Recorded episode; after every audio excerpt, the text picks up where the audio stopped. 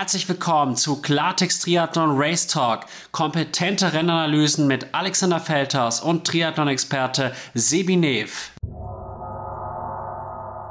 Hallo und herzlich willkommen zu einer neuen Folge Klartext Triathlon Race Talk. Heute wieder mit Sebi Nev und Alexander Feldhaus. Es war am Wochenende wieder verdammt viel los. WTCS in Hamburg haben angestanden und in der Vorwoche die Finals, einige Mittel- und Langdistanzen wirklich viel los. Man kam kaum nach, alles zu verfolgen. Und ich freue mich wieder, dass du dabei bist, Sebi. Hallo, wie geht's dir heute? Hi Alex, ähm, ja, kann ich nur zurückgeben. Auch äh, cool jetzt mal über die kürzeren Distanzen zu reden. Jetzt hat man doch schon äh, den Fokus relativ stark auf Mittel- und Langdistanz. Das sollte heute auf jeden Fall so ein bisschen Nebenschauspielplatz sein. Und ja, wir wollen wirklich mal richtig jetzt in das äh, Wochenende in Hamburg reindiven und dann nochmal auf die Finals äh, zu sprechen zu kommen, ist auch ganz interessant, weil ich da letztes Jahr auch in Berlin bei den Finals war, also kann da wirklich auch aus, aus erster Hand ein bisschen mitsprechen und äh, ja, let's get it started. Let's get it started ist ein super Stichwort. Es war wirklich ein phänomenales Triathlon-Fest am Wochenende. Man muss ja sagen, nicht nur die Elite ist am Start gewesen, sondern auch die Junioren-Elite, dann noch zahlreiche Age-Grouper. Hamburg ist einfach der größte Kurzdistanz-Triathlon-Wettkampf und in meinen Augen war es einfach nur Werbung für die Sportart Triathlon, aber vor allem auch für den Kurzdistanz-Triathlon, der ja doch sehr, sehr häufig im Schatten des Langdistanz-Triathlons steht. Und es wird Zeit, dass sich das auch so langsam ändert. Absolut, also ähm, gerade auch in der Berichterstattung bei uns in den Triathlon-Medien äh, merkt man doch noch, dass der immer hinten ein bisschen runterfällt. Aber ich finde jetzt gerade auch mit den neuen Formaten, wie es jetzt in Hamburg der Fall war, mit diesen ganz kurzen äh, Distanzen und dann auch mit der Mixed Relay, ähm, das sind einfach ja für die Zuschauer dermaßen äh, coole Spektakel zum Zuschauen. Also sei es jetzt im Fernsehen, aber auch live, weil du wirklich hautnah an den Sportlern dran bist. Das sind brutale Kämpfe Mann gegen Mann, Frau gegen Frau und äh, ja, das macht einfach Bock, ähm, da, da zuzuschauen und äh, ja, man merkt auch, dass da immer mehr ähm, Medienpräsenz auch da ist. Ähm, äh, kommt immer mehr auch in den öffentlich-rechtlichen ähm, Fernsehen, Fernseh, äh, ja, Berichterstattern und ähm, genau, ich denke, das wird jetzt auch nicht mehr lang dauern, bis dann äh, unsere Triathlon Zeitschriften auch noch mehr mit, mit da einsteigen. Ähm, und ja, wie gesagt, waren jetzt zwei Wochenende, Wochenenden hintereinander, wo es wirklich brutal zur Sache ging und würde sagen, jetzt machen wir das Ganze mal chronologisch nochmal aufgearbeitet und äh, ja, nehmen euch da wirklich mit in zwei phänomenale Wochenenden. Absolut. Und ich möchte an der Stelle auch nochmal wirklich die ARD und die öffentlich-rechtlichen loben. Das war wirklich eine super Berichterstattung mit tollen Kommentatoren, die auch wirklich Ahnung hatten, die die Stimmung gut rüberbringen konnten und wirklich Hut ab. Das war auch nicht immer so, muss man sagen. Und äh, insgesamt muss man sagen, es war wirklich ein Triathlon-Fest, weil ich war von Anfang an, von Freitag weg mit dem Quali-Format schon begeistert und gefesselt, weil einfach auch diese Spannung, die vom ersten Moment greifbar war, unfassbar war. Und das hat man auch gesehen, dass das Ganze unberechenbar ist. Beispielsweise jetzt auch Lasse Lürs und Lasse Priester. Lasse Priester noch in der Woche von den Finals souveräner Sieger und dann äh, stolpert Lasse Lürs im Vorlauf und äh, Lasse Priester über ihn drüber und dann äh, qualifizieren sich beide eben nicht fürs äh, direkte Finale, sondern mussten dann noch über den Hoffnungslauf sich qualifizieren, was dann beiden auch gelungen ist. Aber das zeigt halt auch nochmal, dass in diesem Format alles passieren kann und es kann sein, dass, wenn das Rennen zehn Minuten später oder früher gestartet wird, ein ganz anderer gewinnen würde, weil halt immer was anderes passieren kann. Einmal trifft der mit der Brille die Box nicht, das nächste Mal äh, pass, klappt was äh, mit dem Schuh nicht und so weiter und so fort. Ja, das ist echt ein sehr guter Punkt. Also das ist genau das, was es so spannend macht. Ich meine, bei der Langdistanz ähm, kann man so Fehler schon eher mal kompensieren, beziehungsweise stellt sich ja dann, dann doch im Laufe des Rennens irgendwann heraus, wer das, das Rennen äh, dominieren wird oder wer dann äh, vorne mitmischen wird. Also es war jetzt ganz, ganz selten so, dass dann die Leute, die da ganz vorne waren, dann nochmal eingebrochen sind oder dass irgendwas passiert ist. Und das ist halt wirklich bei diesen kurzen Sachen überhaupt nicht der Fall. Also da geht's wirklich bis, zu, bis zur Finishline, kannst du nicht sagen, wer das Ding jetzt gewinnt, äh, wie du es auch gerade angesprochen hat, hast. Ja, da passiert irgendein Sturz oder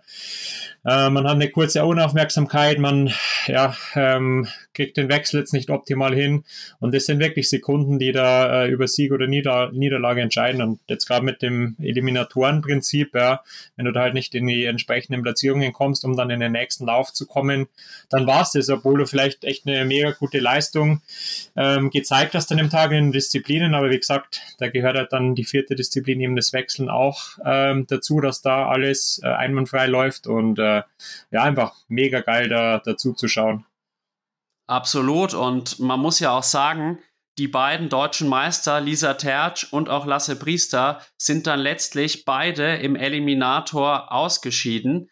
Ist natürlich auch nochmal eine andere Distanz, viel, viel kürzer, wo natürlich dann auch, man hat schon gemerkt, dass das Schwimmen noch bedeutsamer war, weil man halt auf dem technisch anspruchsvollen Radkurs, der ja dann auch sehr, sehr kurz war, dann auch nicht diese großen Zeiten herausholen konnte. Und Lisa Tertsch dann, wie du gerade angesprochen hast, der Klassiker, ein Fehler eben beim Wechsel. Ihr ist der Helm eben aufgegangen und sie war noch nicht am Wechselplatz. Und das ist natürlich sehr, sehr bitter. Also beim Wechsel vom Rad aufs Laufen am Ende dann nur Platz 23 und eine Woche zuvor noch die triumphierende Siegerin bei den Finals. Und ganz ähnlich Lasse Priester, wo ich auch sagen muss, das war wahrscheinlich jetzt für ihn schon ein schwarzes Wochenende. Erst quasi halt in der Quali nicht weitergekommen, dann zwar im Hoffnungslauf sehr, sehr gut weitergekommen, auch mit Laufbestzeit, aber dann letztlich doch im ersten Eliminator raus. Und das zeigt aber auch, wie unberechenbar das ist, wie ich ja auch gerade schon gesagt habe. Absolut, ja. Ähm, man muss da, wie du auch gesagt hast, einmal ein bisschen unterscheiden zwischen den unterschiedlichen Distanzen. Ich meine, ähm, Tim Helwig ist wirklich auch, äh, gerade wenn es jetzt Richtung olympische Distanz geht, das habe ich jetzt zum Beispiel selber im Buschhüttner mitbekommen, ähm, wo man dann halt zehn Kilometer hinten draufläuft, ist der, glaube ich, ja doch ein Tick stärker noch als auf diesen ganz kurzen Sachen. Also das sind halt wirklich die, die absoluten Spezialisten, die halt auch jetzt äh, zum Beispiel in der Super League dann vorne dabei sind, noch nochmal einen, einen Tick besser. Ähm, man muss jetzt nicht, nicht unbedingt sagen, dass es eben vielleicht äh, rein die Leistung ist, aber ja, die haben halt einfach die, diese Wechsel absolut perfektioniert, wissen ganz genau, wo sie an welcher Position sein müssen, schon beim Schwimmen, äh, wie sie dann das Radfahren und Laufen angehen müssen. Und ja, das, ähm, wie gesagt, äh, ähm, da, da trennt sich dann doch nochmal ein bisschen die Spreu vom Weizen ähm, zwischen denen, die, die halt daneben auf, auf Längendistanzen ein bisschen besser sind. Aber ähm, ja, das ist ja gerade das Coole am WCTS, dass die da versuchen halt verschiedene Stärkenprofilen oder verschiedenen Stärkenprofilen jetzt entgegenzukommen, dass es einfach äh, doch eine, eine ausgeglichene Serie jetzt ist und äh, ja, auch mit der Mixed Relay, ich glaube, das sind wirklich coole Formate auch für die Zukunft für die Zuschauer und für die Sportler an sich auch. Es ist immer cooler, dann irgendwie noch mit Mannschaftskollegen ähm, oder ja, Kollegen aus dem eigenen Land. Ich denke mal, die meisten trainieren auch echt viel zusammen. Also insofern kennt man sich da doch auch ganz gut. Äh, dann so ein Rennen zu bestreiten, ähm, weil Triathlon ja an sich ja schon ein sehr, sehr krasser Einzelsport ist und äh, ja, äh, echt mega cool zu sehen, dass da, dass sich da wirklich was tut. Sehe ich ganz genauso und ich bin ja auch selber begeisterter Ligastarter und dieser Teamgedanke, der macht so sehr Spaß. Und ich habe am Wochenende auch gerade bei dem Mixed Relay richtig mitfiebern können. Und das ist halt auch einfach ein Zuschauermagnet. Und man muss halt auch sagen, wenn man jetzt eine Sportart wie Triathlon noch mehr hypen möchte, dann muss man in einem bestimmten Rahmen auch fernsehtauglichere Formate finden als jetzt den Ironman, weil den Ironman, der ist jetzt für uns beide extrem spannend, aber halt nicht für den durchschnittlichen Bürger. Wenn der dann so sieht, okay, in 20 Minuten ist das Ding entschieden, dann ist da, glaube ich, auch mal jemand eher bereit, das anzuschauen, als wenn er hört, dass das Ganze dauert zwischen acht und neun Stunden. Und ich denke, es war jetzt auch nicht ohne Grund Thomas Bach da, weil ja auch der Triathlonverband, der weltweite, sich wünscht, dass eben auch dieses Eliminator-Format gegebenenfalls olympisch wird, was dann auch noch eine weitere Medaillenchance wäre. Ich persönlich fände es ziemlich geil, weil ich war wirklich, wirklich begeistert, weil von Anfang an diese Spannung und es war einfach so unvorhersehbar, weil eben kleinste Fehler alles entscheiden können. Und wo du jetzt auch noch gerade Tim Helwig genannt hast, bei den Finals, hat ja auch diese Zeitstrafe, weil er die Brille nicht richtig in die Box gelegt hat, eigentlich auch das Rennen mitentschieden, wo dann halt er den Anschluss an Lasse Priester verloren hat und im Anschluss konnte Lasse das dann doch relativ souverän gewinnen, weil ich bin doch der Überzeugung, das hätte auch bei den Deutschen knapp werden können, wenngleich ich sagen muss, Lasse war für mich an dem Tag eben stärker. Und was man in meinen Augen auch gesehen hat, wie einfach die Renndynamik so, ein, so einen ganzen Wettkampf prägt. Also wir haben jetzt bei den Frauen, bei den Finals gesehen, da war die Selina Klamt eigentlich nach dem Schwimmen in so einer in der dritten Gruppe, also es waren ja sehr drei kleine Gruppen, die drei Buschhüttnerinnen vorne, dann Annabel Knoll und eine Athletin und dann die Gruppe um Klamt, Pole und so weiter. Und da hat ja Nina Eim im Endeffekt sich dann richtig geopfert und hat da sowas von Power gemacht und hat Selina Klamt erstmal in diese Position gebracht.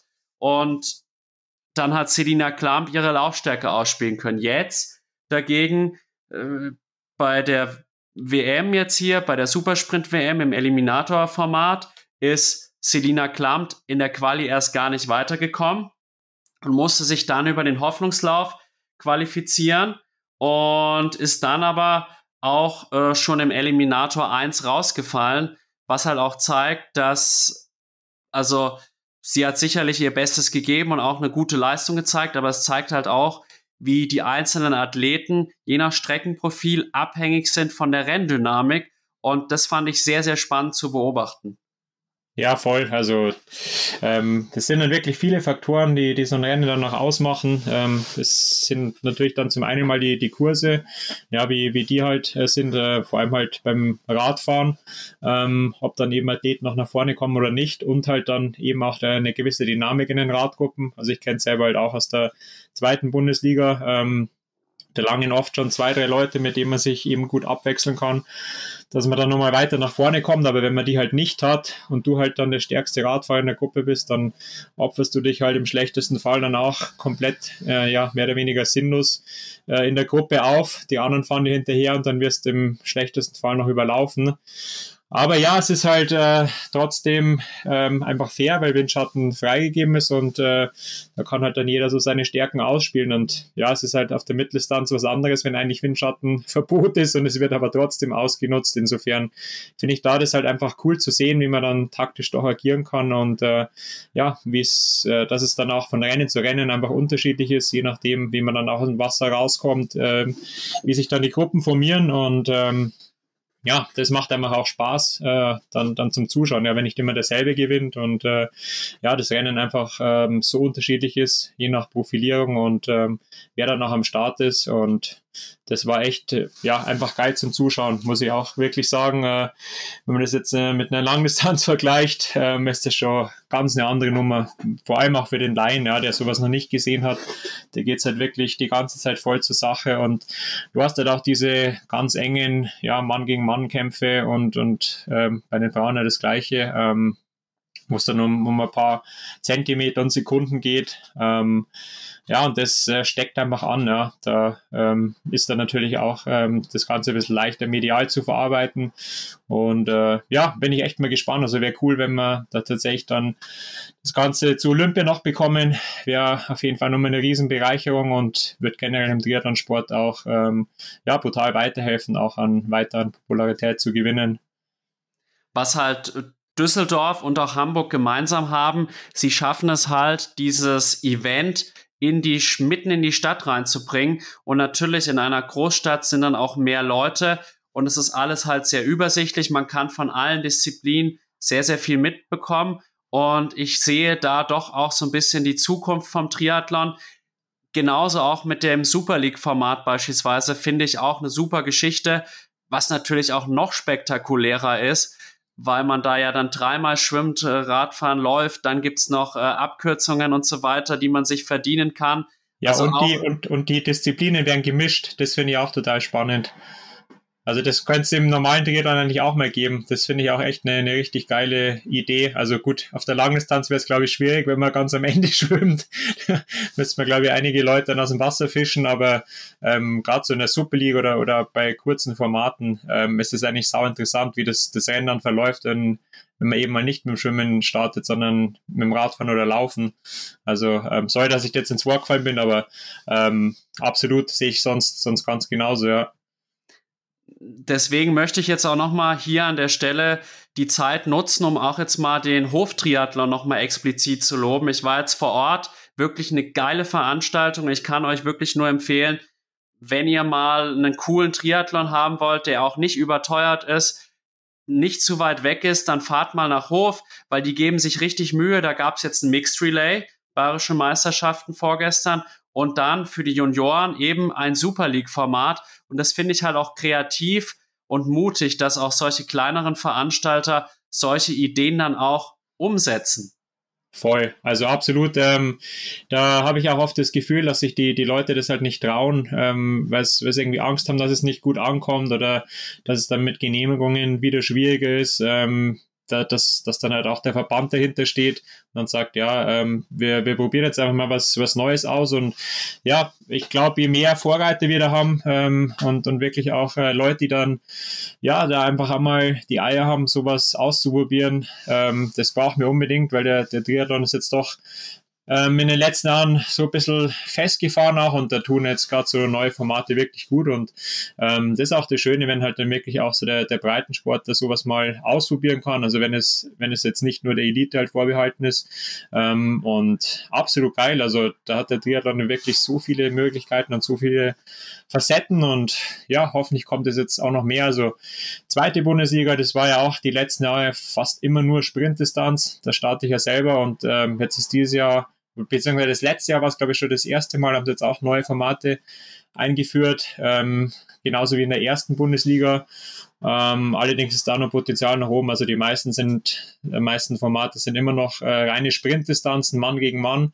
Ähm, aber ja, auch in der, in der Bundesliga mal vielleicht eine Mixed Relay einzubauen oder halt mal die Distanzen äh, zu tauschen, fände ich auch mal einen coolen Schritt. Und wie gesagt, das würde dann auch wirklich den unterschiedlichen Athleten auch unterschiedlich in die Karten spielen, dass er dann auch nicht immer nur die gleichen gewinnen, weil bei einer Sprintdistanz ähm, das ist halt dann doch immer relativ identisch. Also die Radstrecken sind jetzt meistens auch nicht so schwer und dann kannst du meistens schon halt im Vorfeld auch sagen, wer halt dann die Nase vorn hat. Aber wenn jetzt zum Beispiel eben mal mit Laufen gestartet wird, dann schaut es halt im Endeffekt äh, komplett anders aus und wäre eigentlich nur, nur fair und halt vor allem danach einfach viel cooler zum Anschauen. Ne? und abwechslungsreicher. Ich bin jetzt auch gestern gemeinsam mit der Organisatorin von der Bayernliga nach Hause gefahren. Also ich habe sie mitgenommen, Andrea Becker-Penrich. Sie wird jetzt auch ja nach meiner Sommerpause im Podcast zu hören sein und die hat mir auch so ein paar Insights gegeben, weil ich habe halt so gesagt, ja, ich fände auch mal ein Mixed Relay in der Liga richtig cool. Da hat sie mir dann natürlich da entgegnet, das geht halt nicht, weil halt nicht alle Mannschaften eine Frauen- und eine Männermannschaft haben, manche einfach nur eine Männermannschaft haben, ist mir dann eingeleuchtet, aber ich habe dann gesagt, ja, warum macht man denn nicht dann einfach eine Mixed Relay Staffel, aber halt im Sinne von, dass dann nur Männer oder nur Frauen eben antreten, ja. weil das könnte auch, könnte ich mir echt auch in der Beinliga gut vorstellen. Ich muss aber sagen, dass die Beinliga an sich sich da schon auch viele Mühe, viel Mühe macht. Es gab jetzt auch in Weiden beispielsweise einen Prolog, wo man erstmal einzeln machen musste, ohne Windschattenerlaubnis. Und dann wurde quasi die die Zeit gemittelt von den vier Athleten, die gestartet sind. Und dann gab es einen Jagdstart, aber dann musste man als Team die ganze Sache als Jagdstart ausüben. Fand ich auch richtig cool. Und wenn man da kreativ ist, ist es halt unterhaltsam und das, äh, dieses Eliminator-Format ist ja eben auch eine kreative Idee gewesen. Und ich glaube, jetzt gehen wir vielleicht mal wieder ein bisschen mehr darauf ein, bevor wir jetzt zu sehr abschweifen. Man muss ja auch sagen, wenn man jetzt auch die Quali noch betrachtet und die Hoffnungsläufe, ein Gustav Iden hat ja wirklich ein schwarzes Wochenende erlebt. Ja, ähm, das hat, denke ich, auch nochmal ganz, ganz, ganz stark gezeigt, dass da vor allem der Gustav Iden und Christian Blumenfeld zwei extrem unterschiedliche Athletentypen sind. Ähm, der Gustav als amtierender Weltmeister ähm, und äh, ja, Blumenfeld als amtierender Olympiasieger, ähm, der aber trotzdem auch letztes Jahr äh, in St. George die erste Weltmeisterschaft von zweien, da war ja ähm, die erste WM äh, eben ähm, nachgezogen, weil sie davor auf Hawaii nicht stattfinden konnte, ähm, aus verschiedenen Gründen, aber hauptsächlich auch noch wegen Nachwehen von Corona. Und ja, auf, auf Hawaii war er dann Dritter bei der ähm, Haupt-WM wieder letztes Jahr. Und ja, dass der das äh, so krass hinbekommt, auf den Unterdistanzen noch so zu performen, ist echt irre. Ist jetzt Vierter geworden am Wochenende. Ähm, und ja, für den Gustav ist es aber Wahnsinn. Ja. Also das ist ja wirklich, äh, der hat ja auch das, das ganz klare Ziel ausgesprochen, dann nochmal alles Richtung Olympia reinlegen. Und weiß ich nicht, ob er das jetzt nach dem Wochenende noch so weiterverfolgt, weil das war eigentlich schon fast ein, ein Desaster für ihn. Also wenn man weiß, was, was er sportlich eigentlich drauf hat und gerade auf Mittel- und Langdistanz eigentlich fast unschlagbar, dann aber auf den kurzen Distanzen wirklich weit, weit, weit hinter den Erwartungen und weit hinter der Spitze ja, sau interessant zu sehen und äh, würde mich auch mega interessieren, ja, was, was da so die Hintergründe sind, ähm, ob er das vielleicht einfach nicht so kann aus genetischen Gründen oder ob da die Norweger vielleicht sogar wieder ein bisschen blöffen, das weiß man nie. Also die sind ja echt ganz schön abgebrüht mittlerweile. Ähm, aber ja, ist auf jeden Fall schon krass zu sehen, weil das ja jetzt eigentlich so ein bisschen durch die Bank auch war, dass er auf, auf jeder kürzeren Distanz, auf der er jetzt dieser unterwegs war, wirklich komplett hinter seinen Erwartungen war. Und ähm, ja, auch, auch schon im Schwimmen so weit abgeschlagen zu sein, bei so einer kurzen Distanz war schon sehr auffälliger. Man muss halt auch sagen, das Schwimmen ist in meinen Augen das Hauptproblem bei Gustav Iden, weil er da wirklich so schwach ist, dass er eben da hinten rauskommt und dann erwischt er halt nicht mehr die Führungsgruppen. Und man muss halt auch sagen, selbst wenn es ein großer Pulk ist, es ist halt schlecht, wenn man dann erstmal investieren muss, um in diese Gruppe reinzukommen und dann halt auch in der Gruppe hinten positioniert zu sein, vor allem auch auf so einem engen Kurs, wo dann auch, ich nenne es jetzt mal Tumult in der Wechselzone ist, da ist man halt einfach taktisch auch viel schlechter aufgestellt. Aber was ich halt so beachtlich finde, dass eben Plumfeld doch es zunehmend schafft, auch auf der Kurzdistanz nicht nur ernst zu nehmen zu sein, sondern auch noch wirklich auch um Platzierungen in den Top 3, Top 5, vielleicht auch sogar wieder um Siege mitlaufen kann. Und ihm scheint diese Retransition quasi, also die, die Rücktransformation vom Langdistanzathleten zum Kurzdistanzathleten besser zu gelingen. Ich könnte mir doch vorstellen, dass er einfach auch durch seine Körperstatur, er ist auch ein kräftiger Athlet, dass der natürlich auch ein bisschen mehr Explosivität auch nochmal mitbringt. Und was ich, ich bin am Wochenende auch nochmal mehr an Christian Blumfeld Fan geworden, weil er einerseits im, im ersten Lauf, ja, im Eliminator 1 hat er die erste Radgruppe äh, verpasst, hat sich aber dann doch nochmal reingekämpft und hat durch einen schnellen Lauf die nächste Runde dann erreicht.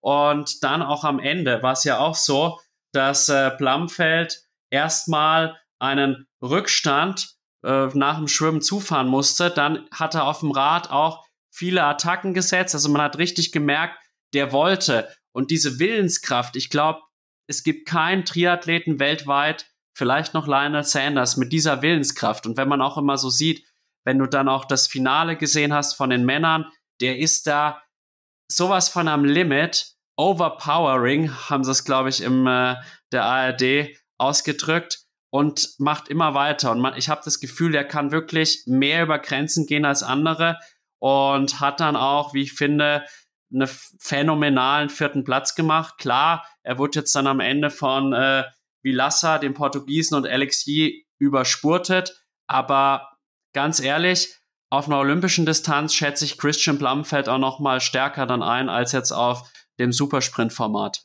Absolut. Ja, ähm, ich meine, er hat ja auch nicht umsonst das Gato, it hurts, hurts more to lose und äh, ja, der lebt es wirklich wie, wie kein anderer und auch wenn er jetzt nur Vierter war, aber der rechnet immer mit dem Sieg und ähm, ja, malt sich das mental auch wirklich so aus, dass er da wirklich lieber dann tot am Strecken anliegt, als dann äh, Zweiter zu werden. Also der kann er wirklich nur mal einen Gang höher schalten und das ist, glaube ich, auch noch ein, ein sehr, sehr großer Unterschied, gerade auf der Kurzdistanz zwischen äh, Gustav und, und Christian. Und äh, ja, bin auf jeden Fall auch gespannt, was da jetzt bei Olympia geht, weil das definitiv auch nochmal ein anderes, Anforderungsprofil ist und denke auch, dass äh, er da schon nochmal mehr seine Karten noch ausspielen kann. Also er kann wirklich auch den Zehner hinten drauf noch dermaßen hart laufen und da den, äh, das Leben dann auch eben im Alexi oder Hayden Wild richtig schwer machen. Ich glaube, das wird auch eine richtig, richtig spannende Olympiade, die wir da erleben werden.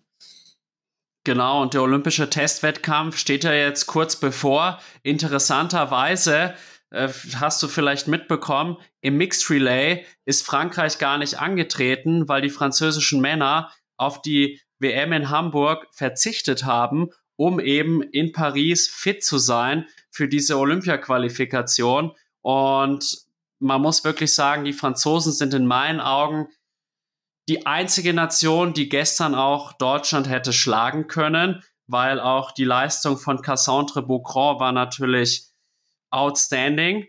Zumal ich halt auch sagen muss, ich habe sie letztes Jahr hier in München live erlebt. Es war für sie kein guter Tag. Es lief einfach von Anfang an nicht gut. Sie wirkte sehr, sehr kraftlos. Und davon ist jetzt nichts mehr zu spüren. Also ich war sowas von begeistert. Die hat für mich vom Vorlauf weg bis dann im Finale einfach immer die stärkste Performance gezeigt.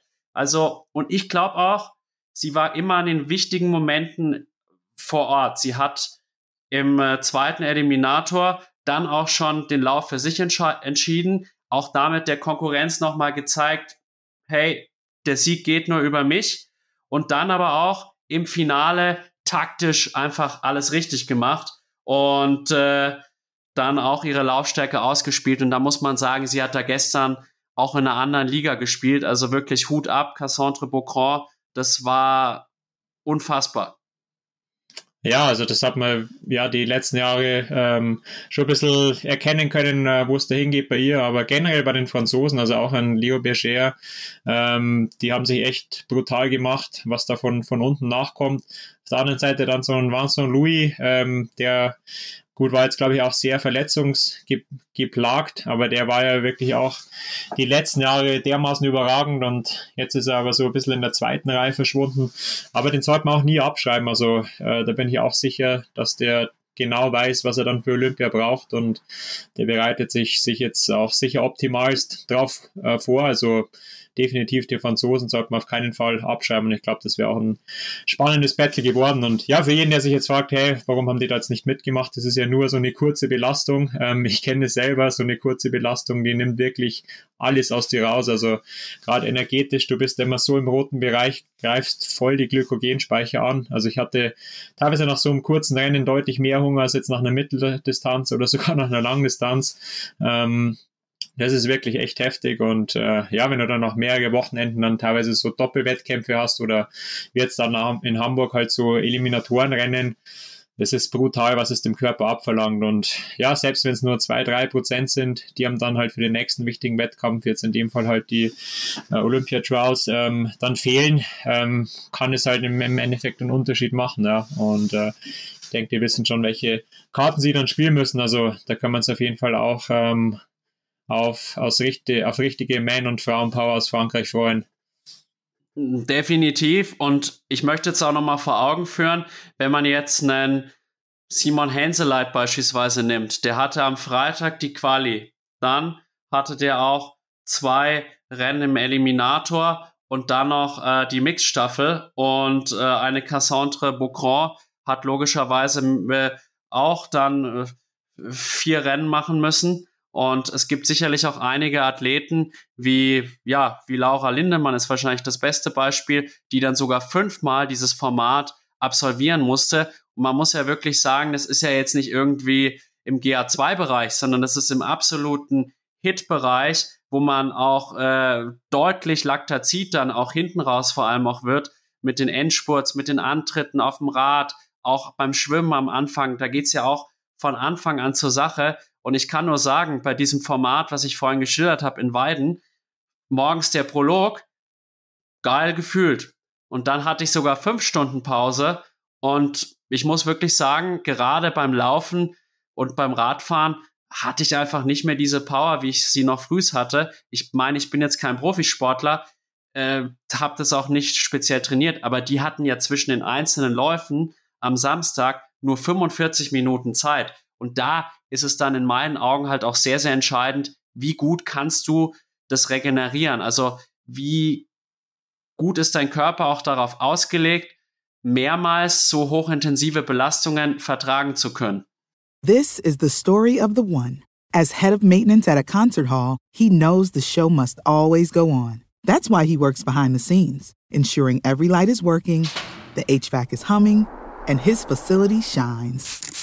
With Granger's supplies and solutions for every challenge he faces, plus 24 7 customer support, his venue never misses a beat. Call quickgranger.com or just stop by. Granger, for the ones who get it done. Ja, absolut. Also ich denke, das ist dann auch wieder so eine Mischung aus ähm, Trainierbarkeit und dann schon aber auch Genetik. Also ich glaube jetzt gerade jetzt in, in dem Fall von ähm, Gustav und, und Christian, glaube ich, ist der, der, der Christian tatsächlich äh, aus genetischer Sicht nochmal ein bisschen mehr äh, bevorteilt. Ähm, gut, ich weiß nicht, wie, wie dann bei denen auch die äh, Faserverteilung bezüglich ST und, und FT-Fasern dann ausschaut. Ähm, aber äh, ja, das ist wirklich das A und O, wie man dann zwischen den Läufen auch ähm, ja, wieder runterkommt, beziehungsweise dann halt auch das, das ganze Laktat verarbeitet bekommt, ähm, um dann im, im nächsten Lauf nochmal voll konkurrenz, konkurrenzfähig zu sein. Ähm, aber das, ja, wie gesagt, macht es halt auch so, so spannend, äh, dadurch, dass es mehrere Läufe sind, dass, dass es bis zum Ende nicht feststeht, wer dann die Nase vorn haben wird und es immer noch Überraschungen geben kann. Genau. Und ich glaube, wir sollten jetzt vielleicht auch noch so ein bisschen dann äh, drauf eingehen, wie das Ganze denn dann auch ausgegangen ist. Nämlich, wir haben jetzt, glaube ich, intensiv schon über die einzelnen Qualiläufe, die Eliminatoren gesprochen. Und was ich sehr, sehr interessant fand auch dann am Ende war, bei den Frauen jetzt, fangen wir mit den Frauen an. Beaugrand ist ja wirklich losgeballert beim Schwimmen eigentlich konnte nur Laura Lindemann dem folgen. Und eigentlich gab es schon die ersten Lücken. Und eine Katja Scher hatte zwischenzeitlich über die Schweizerin über 20 Sekunden Rückstand. Und das Witzige war dann einfach, auf dem Rad, da wurde nur noch gebummelt dann beim letzten Eliminator.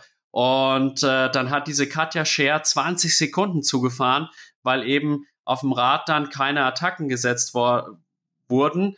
Und das fand ich eigentlich im Nachgang irgendwie interessant, dass zumindest vor allem auch bei den Frauen das Final, der Finaleliminator wirklich am langweiligsten war, weil halt auf dem Rad abgewartet wurde. Da habe ich mir jetzt im Nachgang so gedacht, vielleicht müsste man da, wenn man dann drei Radrunden hat, nochmal sagen, okay, die letzten zwei fallen raus oder so nach der zweiten Radrunde, um da nochmal ein bisschen mehr Pep reinzubringen, weil so war es dann eine spannende Laufentscheidung, wobei Cassante Bocro, wie gesagt, sehr souverän war und dann aber halt wirklich eine tolle Leistung von Laura Lindemann, die ja auch nach den verpassten Finals, also was sicherlich auch sehr, sehr bitter für sie war. Und man muss aber auch sagen, auch die anderen deutschen Frauen haben in meinen Augen eine krasse Leistung abgeliefert. Also Annika Koch im Einzelauf Platz 4, Marlene Gomez-Göggel auf Platz 5, also drei Deutsche im Finale. Und wir hatten auch, glaube ich, sieben deutsche Frauen, die qualifiziert waren überhaupt für die, für die Eliminatorenrennen dann, also die in der Runde der besten 30 waren, was natürlich auch schon zeigt, dass das Niveau gerade bei den deutschen Frauen extrem hoch ist, wie wir ja auch bei den Finals gesehen haben, wo dann auch eine Anna Beck-Noll beispielsweise, die ja auch schon auf dem höchsten Level unterwegs war, eine deutliche Packung bekommen hat und dann nur, ich glaube, Platz 6 belegen konnte. Ja, also schön zu sehen, dass da wirklich jetzt viel von unten nach nachkommt. Also da auch Chapeau jetzt an die Nationaltrainer. Ähm, da sind wir jetzt echt wieder auf einem sehr guten Weg, weil es ja wirklich lange jetzt auch auf den Unterdistanzen so ausgeschaut hat, als ob da nicht wirklich was nachkommt. Und äh, ja, das macht mir jetzt wirklich Hoffnung, ja, dass, dass es jetzt eben nicht nur eine Laura Lindemann ist, sondern jetzt eben auch eine, eine Marlene, äh, die dann eben auch äh, knapp am Podium kratzt bei, bei solchen Weltklasse-Veranstaltungen. Ähm, und ja, auch bei den Herren haben wir jetzt ein paar echt starke Nachwuchshoffnungen, eben im Simon Henseleit, ähm, ja, Walle Werns und ähm, wie, wie, sie, wie sie nicht alle heißen, aber ähm, da, äh, ja, denke ich, dürfen wir die, die nächsten Jahre auf jeden Fall noch sehr gespannt sein, was da international noch möglich ist. Genau, und dann muss man ja sagen, wir haben ja nicht nur das Elite Mixed Relay gewonnen, die Deutschen, sondern auch das U23 Mixed Relay mit Henry Graf, auch ein sehr, sehr talentierter, versierter Mann, Julia Bröcker, Erik Diener und eben Tanja Neubert, die wir ja auch noch von den Finals dann kennen. Und auch äh, Johanna Uherek ist Vierte geworden bei den Juniorinnen. Also da waren auch im U23-Bereich echt richtig, richtig gute Leistungen dabei. Bei den Frauen brauchen wir uns im Moment keine Sorgen machen, weil ja eben Lisa Tertsch, die hat jetzt zwar kein super Wochenende gehabt, aber die hat ja auch gezeigt bei den Finals, dass sie zur absoluten Weltspitze gehört mit einer ganz überzeugenden Leistung. Voll, ja. Ähm, also auch die Mixed Relay, ähm, das ist natürlich nur mal die, die, Garde, die zweite Garde dann äh, hinter, hinter Simon. Ähm, das ist wirklich auch cool zu sehen. Und äh, der Henry Graf kommt ja aus Darmstadt und da muss ich wirklich auch sagen, also was die Darmstädter da auch an Nachwuchsarbeit machen, ist wirklich Weltklasse.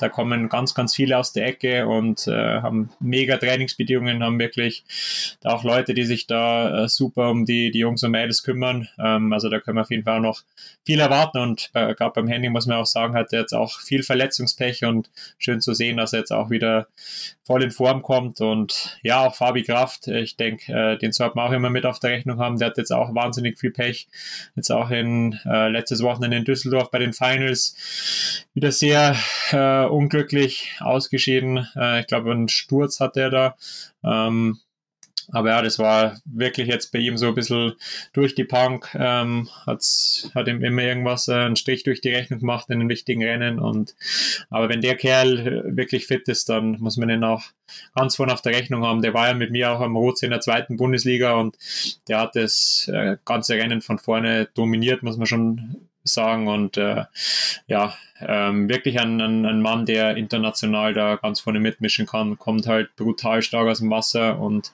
fährt auch stark Rad und hat sich im Lauf na, extrem gemacht. Ähm, sind sogar auf den längeren Distanzen, einen Halbmarathon, glaube ich, schon in Richtung 1,5 gelaufen. Also da dürfen wir wirklich gespannt sein, was da noch kommt. Ähm, macht auf jeden Fall ja sehr viel Spaß zu sehen, dass jetzt die Jungen nachkommen. Ich meine, ich bin jetzt mittlerweile mit 34 Jahren schon ein echter Oldie und cool zu sehen, ähm, dass von unten das viel nachkommt, ja.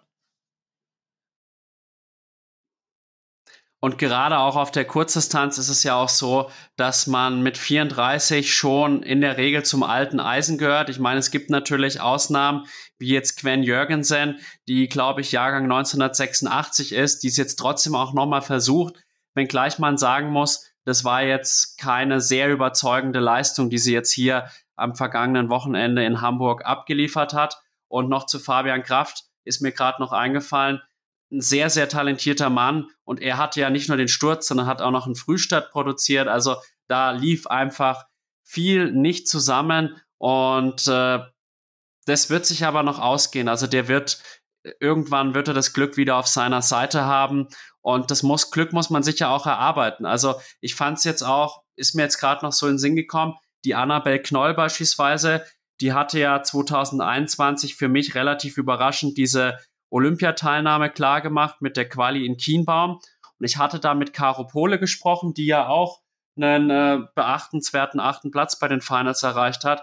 Und die meinte einfach, sie war damals in so einer Rolle der Unbekümmerten, von der es keiner erwartet.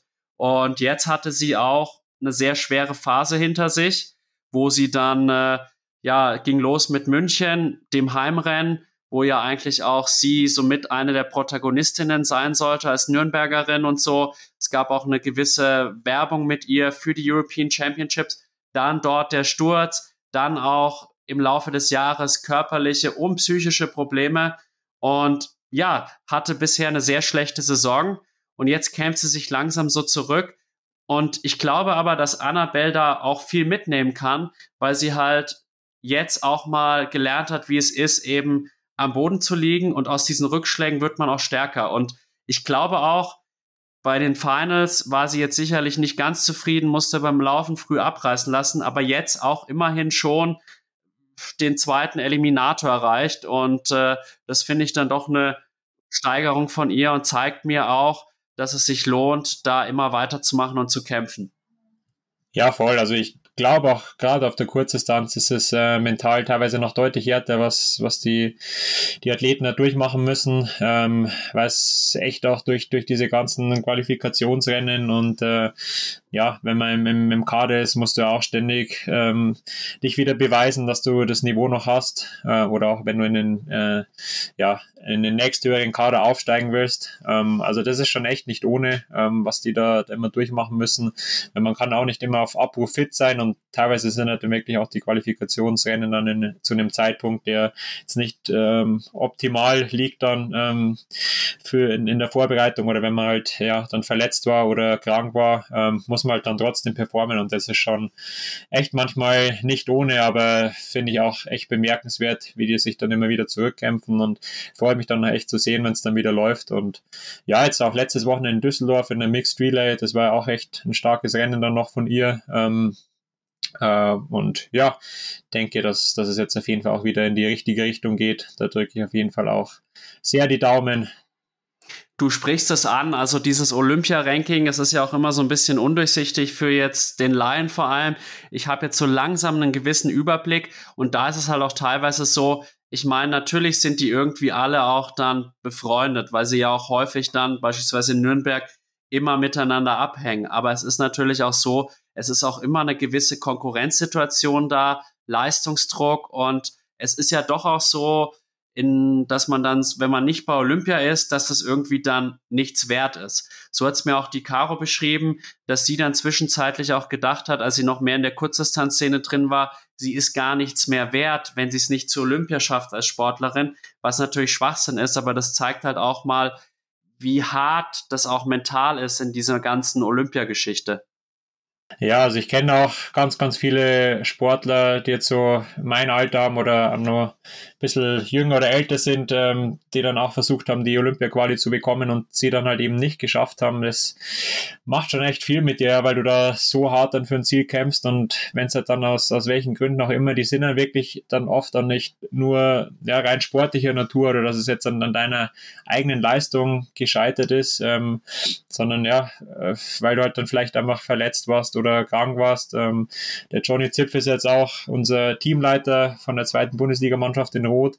Der hat ja auch Ähnliches durchgemacht, ähm, war auch in, in Topform und da soll es dann auch Richtung Olympia gehen und ähm, war dann beim letzten WCTS-Rennen davor auch krank und wollte eigentlich gar nicht starten, ist aber mehr oder weniger gezwungen worden vom Verband, dass er startet, um halt ähm, ja sich dann nochmal zu beweisen und das hat dann natürlich überhaupt nicht funktioniert und ja, es ist halt wirklich ähm, dann übel, wenn du dann aus so einem Grund dann wirklich aus dem Kader rausfliegst und, und dir halt dann auch die Hoffnungen auf Olympia so zunichte gemacht werden, obwohl du halt äh, den Rest der Saison wirklich mega performt hast. Und ja, ich finde, da sollte man schon nochmal das System auch ein bisschen überarbeiten und dann das Gesamtpaket auch irgendwo sehen, was ein, Sportler da mitbringt und das dann nicht an, an einzelnen Wettkämpfen festmachen. Ähm, aber ja, äh, gerade ist es noch so, ja, und äh, das ist wirklich ähm, heftig, dass man da damit dann ähm, vor allem mental auch zurechtkommt und Hut ab an jeden, der halt da wirklich so weiterkämpft, weil es da echt einige gibt, die es da ja, im Laufe von so einer Karriere dann echt äh, zerbröselt hat. Auch ähm, der ähm, Breininger, wer was von denen, der Älteste, ähm, David, glaube ich, der hat jetzt auch äh, seine Karriere beendet, der war auch Kurzdistanzler ähm, und ja, dem hat, hat es auch wirklich äh, zu schaffen gemacht, ja, dieses ähm, Kurzdistanzsystem. Ähm, und äh, ja, es ist nach wie vor einfach super schwierig, sich da durchzusetzen und deswegen allergrößten Respekt auch an der Stelle. Und deswegen war es, glaube ich, jetzt wirklich einmal an der Zeit, dass wir ja diese Formate auch mal mehr beleuchten. Definitiv, weil sie haben es auch einfach verdient. Ich habe jetzt gerade auch an Justus Nieschlag denken müssen, der ja dann auch als verdienter Athlet dann gar keine Berücksichtigung mehr gefunden hat für irgendeinen Kader. Die Olympia-Hoffnungen waren sofort zunichte gemacht. Und ich habe ja mit ihm auch im Podcast drüber gesprochen. Es hat ihn extrem beschäftigt und es ist einfach auch dann letztlich ein knallhartes Geschäft. Und ich glaube, wir sollten jetzt vielleicht auch noch mal über das, äh, den Ausgang des Männerrennens sprechen, weil da haben wir den Sieger noch gar nicht erwähnt. Ja, also mit Hayden Wild hat er natürlich kein Unbekannter gewonnen. Ähm, er hat auch gezeigt einmal mehr, dass er auch auf ganz kurzen Distanzen, äh, dass man da äh, mit ihm rechnen muss. Und äh, ja, war irre, wie der ähm, das Rennen dann noch so, so hingebogen hat. Ähm, ich glaube, im Eliminator kam er auch nicht ganz vorne aus dem Wasser raus, ähm, aber hat dann wirklich, ist immer souverän dann noch in die nächsten Runden geschafft. Ähm, aber ja, im Laufen ist er wirklich gerade so ähm, das Maß der Dinge mit Alexi ähm, und Vilaka war auch brutal stark. Aber ähm, ja, der hat auf jeden Fall auch eine, eine sehr, sehr gute Empfehlung äh, Richtung Olympia und alles, was in der WCTS noch kommt, abgegeben. Also größten Respekt, ja. Ja, man muss ja auch sagen, der Alexi, der galt ja häufig auch so als der Superläufer und den hat er ja dann auch abgekocht, der Helden Wild, weil der hat ja dann auch im Finale quasi äh, einfach durch den besten Wechsel von Rad auf Lauf auch sich dann schon so ein, zwei Sekündchen, also ein paar Meter rausgearbeitet, ist dann wirklich losgeballert wie ein Irrer, der Hayden Wild, und hat dann auch am Ende diesem hohen Tempo nicht Tribut zollen müssen, sondern hat es ins Ziel gerettet. Man muss sagen, dass äh, Vilaka und auch äh, Yi dann nochmal rangekommen sind. Das war wirklich auch nochmal richtig, richtig spannend. Blumfeld hat es dann eben nicht ganz geschafft, aber eben Wild dann so überzeugend. Aber, und jetzt kommt das große Aber, und ich glaube, das ist jetzt auch die ideale Überleitung zum Mixed Relay. Dann an Position 1 im Mixed Relay gemeinsam mit Tim Hellwig kam äh, Hayden Wild mit deutlichem äh, Schwimmrückstand eben auf die Radstrecke und konnte dann auch trotz einem extrem starken Lauf das Ganze nicht mehr ganz aufholen. Und äh, das fand ich doch dann überraschend. Scheint dann fast so zu sein, dass er den Vorbelastungen dann doch auch ein gewisses Tribut zollen musste, zumindest beim Schwimmen. Ich meine, es kann natürlich auch immer was passiert sein. Wir wissen es jetzt nicht. Vielleicht hat er einen Schlag bekommen, Brille verloren beim Schwimmen, irgendwie eine falsche Entscheidung getroffen. Aber das war dann schon auffällig, dass er halt im Mixed Relay diese Leistungen nicht bestätigen konnte. Ja, absolut. Ähm, aber das ist halt wirklich auch dies, dieses Thema nochmal, ähm, wenn du so viele Wettkämpfe hintereinander hast und dann vielleicht auch einfach den, den Druck noch dazu, dass du performst, ja, dann als, ähm, als, als Sieger vom Einzelrennen das, wenn das in die Mixed Relay auch reingehst, ähm, man kann nicht in, in den Kopf oder in, in den Körper reinschauen und äh, es kann im Rennen auch immer noch viel passieren, was man dann nicht direkt auf Kamera sieht. Ähm, aber ich denke, also für ihn war der Einzelsieg schon das, äh, das Wichtigste des Wochenende. Ähm, ich glaube, dass sie wahrscheinlich auch schon wussten in, in, im Mixed Relay, dass sie vielleicht nicht äh, die Konkurrenzfähigkeit äh, hatten, um ganz, ganz vorne mitzuspielen. Aber ähm, ja, im Endeffekt äh, trotzdem ein grundsolides Wochenende und genau, ähm, ja, Neuseeland äh, war auf jeden Fall einer der äh, internationalen Topsters auch. Ähm, Frankreich war ja eben nicht am Start.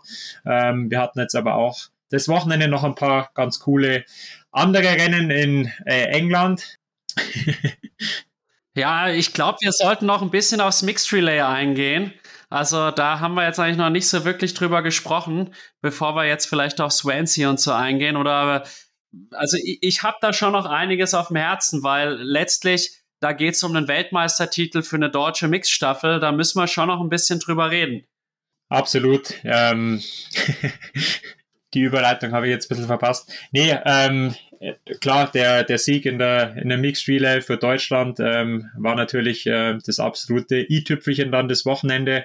Und äh, ja, da hat, hat man einmal mehr wieder gesehen, wie ähm, ja doch äh, konkurrenzfähig wir in der, äh, in der ja, als, als Team dann sind, sowohl Männer als auch Frauen, dass die da ganz vorne mitmischen können.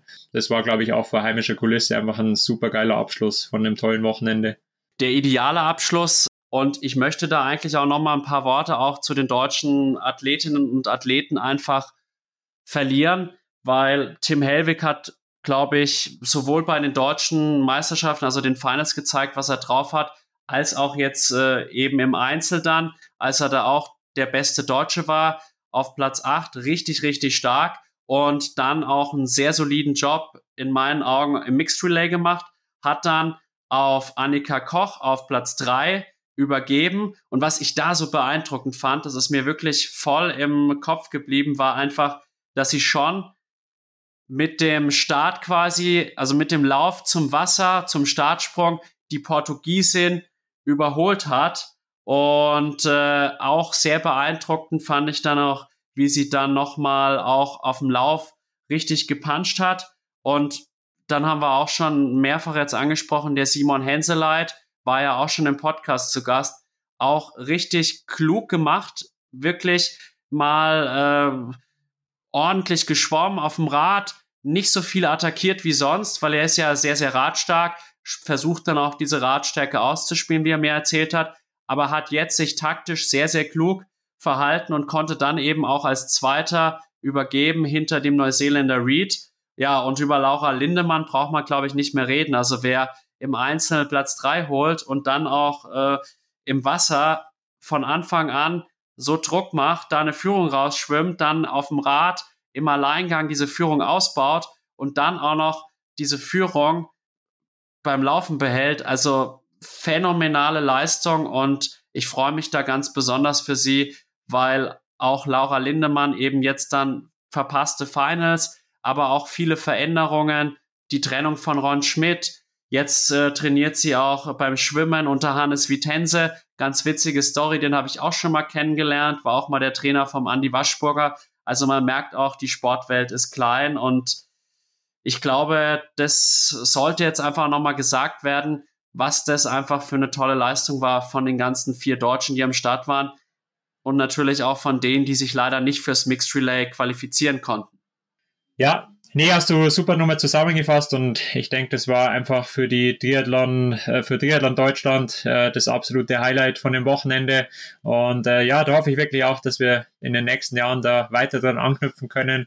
Da hat er vor vielen Jahren ähm, hat der Deutschland da schon mal vorgelegt in Hamburg mit dem WM-Titel. Damals es Löschke, Jan Bodeno, Anja Knapp und Anne Haug. Ähm, war richtig geil und äh, ja, schön zu sehen, dass da jetzt auch die jungen Generationen nachkommen und bin mega gespannt, was wir in Mixed Relay dann bei Olympia auch zu sehen bekommen und dann hoffentlich bitte nochmal dieselbe Farbe auf dem Podium.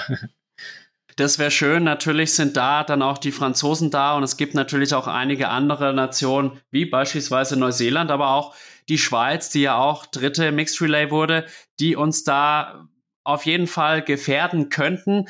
Und ich glaube, uns braucht jetzt vor der nächsten Olympiade nicht Angst und Bange sein. Wir sind da auf jeden Fall konkurrenzfähig. Der einzige, der mir so ein bisschen jetzt Sorgen gemacht hat am Wochenende, war der Jonas Schomburg weil er jetzt sowohl bei den Finals nicht überzeugen konnte und jetzt auch schon äh, in der Quali rausgeflogen ist. Ja, ich war auch tatsächlich überrascht, dass er da jetzt Andorra noch reingeschoben hat als Mitteldistanzrennen, was ja doch echt eine ziemlich harte Nummer war, mit einem sehr, sehr anspruchsvollen Radkurs und dann nochmal einem ähm, ja, technischen Lauf hinten drauf mit äh, Jan Vaudet an der Startlinie, wo er natürlich auch super tief gehen musst. Äh, die haben sich dann noch echt einen krassen Battle geliefert mit dem besseren Ende von vom Jan dann beim Laufen und ich denke, das hat er wahrscheinlich schon auch noch ordentlich gespürt in den Knochen. Das hat man ja gerade beim Laufen auch gesehen, dass da doch ein paar Körner gefehlt haben hinten raus. Ähm, bin ich einmal gespannt, wie es da weitergeht, ähm, weil jetzt gerade so in der unmittelbaren Olympia-Vorbereitung ist es doch ja nicht ganz unriskant, da jetzt auch so Mitteldistanzen einzubauen. Also ähm, finde ich auch äh, ja, äh, spannend, dass sie da so einen Weg eingeschlagen haben. Ich weiß nicht, ob das dann explizit vom Trainer so vorgegeben war, aber ähm, ja, scheint jetzt tatsächlich nicht hundertprozentig aufgegangen zu sein. Deswegen, äh, ja, schauen wir mal, wie es da weitergeht, ob er doch sich jetzt wieder komplett dann auf die kurzen Sachen fokussiert und ob wir dann Richtung äh, Ende der Saison nochmal mit ihm richtig rechnen können. Na klar, im Wasser ist er immer ganz vorne dabei, äh, da fehlt es nicht. Im Radfahren auch immer super konkurrenzfähig, aber ich glaube, gerade fürs Laufen braucht er dann auch diese Ausgeruhtheit und äh, doch nochmal das ein oder andere ähm, kurzdistanzspezifische Training und dann hoffen wir mal, dass auch der Jonas dann ähm, in der, im weiteren Verlauf nochmal ordentlich zurückkommt. Ich denke, er braucht einfach wieder ein bisschen mehr Speed beim Laufen, weil man halt auch sagen muss, er ist doch ein Athlet, der im Kurzdistanzbereich dann eher auf den längeren Strecken unterwegs ist. Also ich sehe seine Stärke eher auf der olympischen Distanz, wo es dann auch nicht ganz so auf diese High-End-Geschwindigkeiten ankommt. Und bin, sind wir mal gespannt, wie sich es weiterentwickelt. Noch ist er eigentlich sehr ordentlich im Olympia-Ranking platziert und wir werden sehen, äh, ob er dann den Weg nach Paris findet oder ob er vielleicht auch einen anderen Karriereweg einschlägt, beispielsweise eben auf der Mitteldistanz. Und Mitteldistanz, Langdistanz ist vielleicht noch ein gutes Stichwort, um jetzt vielleicht noch kurz aufs Wochenende einzugehen, was so auf Mittel- und Langdistanz los war. Es gab unter anderem den Ironman Vitoria Gasteiz. Genau, das war ein reines Frauenrennen ähm, und äh, ja, da hat glaube ich auch äh, gerade die Svenja Tös ähm, die, ja, die bittere Erfahrung aus, aus Frankfurt wieder mehr als wettmachen können mit einem zweiten Platz. Gewonnen hat die Spanierin Cruse Laralde, ähm, war auch ein sehr souveränes Rennen, ähm, am Rad schon wirklich weit voraus gewesen. Ähm, aber ja, im Endeffekt hat sich beim Laufen dann noch viel getan. Und äh, ja, wie gesagt, schön zu sehen, einfach ähm, eine deutsche Athletin wieder am Podium zu haben. Und ähm, genau, Platz drei ging an Els Visser aus den Niederlanden, auch eine alte Bekannte. Ich kenne sie auch aus den meinen Rennen in Almere. War ich ja auch schon zweimal dort. Dort ist sie wirklich eine absolute Heldin der Triathlon-Szene, kann man sagen. Und wo du jetzt gerade die Svenja angesprochen hast, da ist mir sofort eine andere Athletin in den Sinn gekommen, Caro Lerida, die jetzt auch zugegeben im letzten Race Talk ein bisschen, sag ich mal, kritisiert wurde vielleicht auch, hat uns die perfekte Antwort gegeben mit dem Sieg äh, beim Truma Triathlon auf der Mitteldistanz und ich habe mich auch sehr für sie gefreut und ich glaube, das war die richtige Antwort von ihr und zeigt halt auch, was sie eigentlich kann.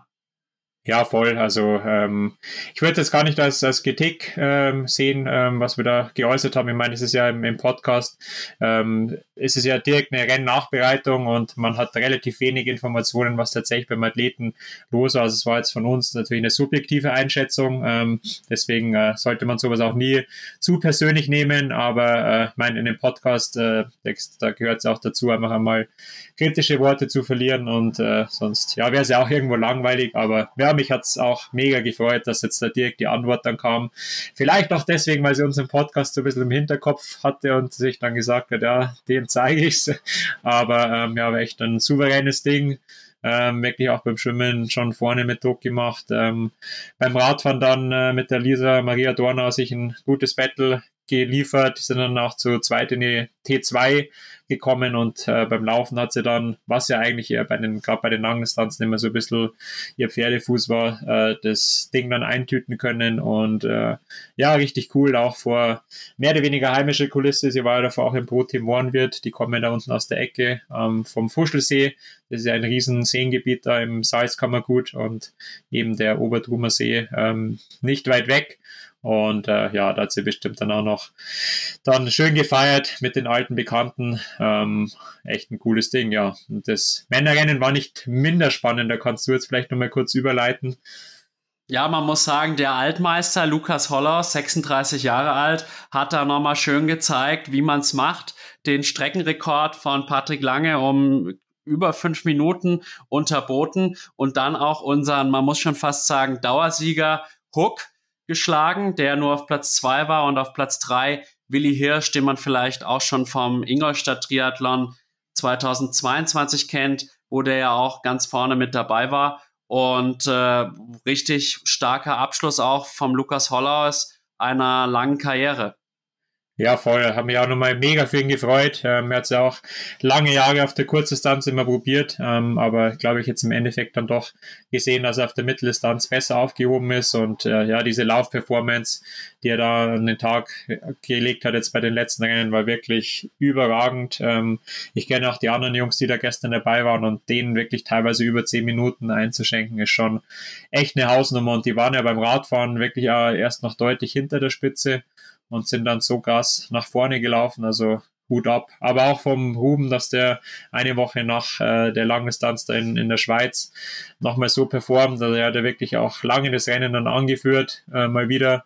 Und ähm, ja, trotzdem jetzt, ja, wo es jetzt nicht für ganz vorne gereicht hat, äh, mit Platz 4, auch echt äh, ein mega souveränes Ding. Ähm, und äh, ja, für Willi freut es mich auf jeden Fall auch riesig, ähm, dass er jetzt auch äh, bei so einem stark besetzten Rennen wirklich äh, gezeigt hat, dass immer mit ihm zu rechnen ist.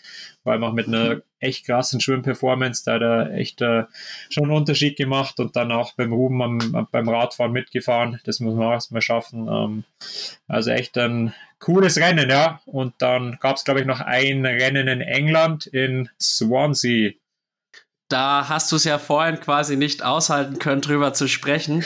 Aber Das war natürlich auch ein bisschen überraschend, wie ich finde. Justus Nieschlag, den ich ja wirklich sehr, sehr schätze und ein super Gast war im Podcast, musste leider dann auch aufgeben mit Magenproblemen.